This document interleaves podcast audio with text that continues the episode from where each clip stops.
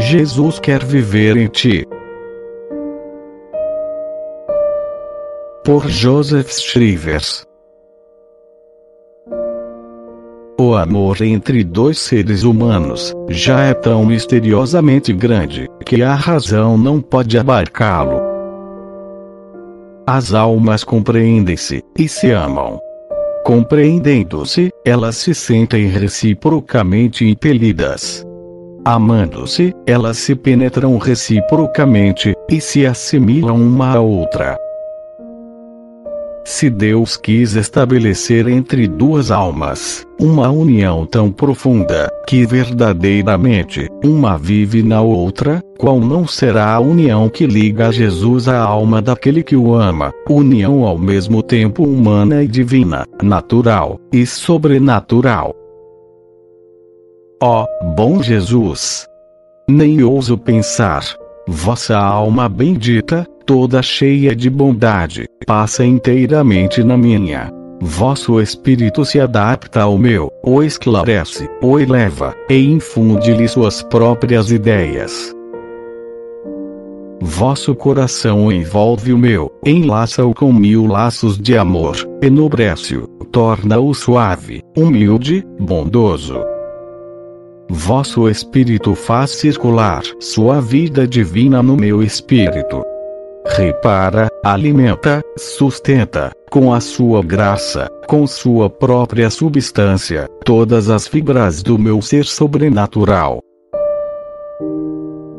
Eu vivo, mas já não eu. É Cristo que vive em mim. É preciso que vivas, e que Jesus, na obscuridade e na paz, desenvolva a semente da vida divina, que Ele em ti depositou, pela graça santificante. É preciso, pois, que Ele prepare, sem ser impedido, para a eternidade sem fim, a obra-prima que será a tua alma.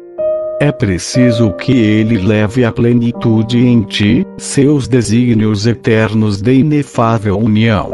É preciso que, em ti e por ti, ele ame e glorifique sem fim o Pai que está nos céus.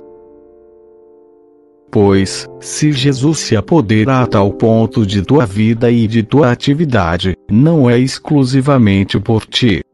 É pelo Pai, o autor e o consumador de todas as coisas. Se ele se une a ti de um modo tão íntimo, é para continuar em ti sua própria vida, sua obra de redenção, seus sofrimentos, sua morte e seu triunfo. Tu vives, mas não. É Cristo que vive em ti.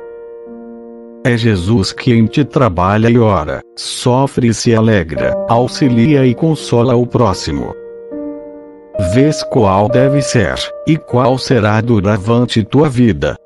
Tua vida será a imitação perfeita de Jesus Cristo, levada até uma espécie de assimilação ao divino amigo, de identificação com Ele. O Pai nos predestinou para sermos conformes à imagem de seu divino Filho.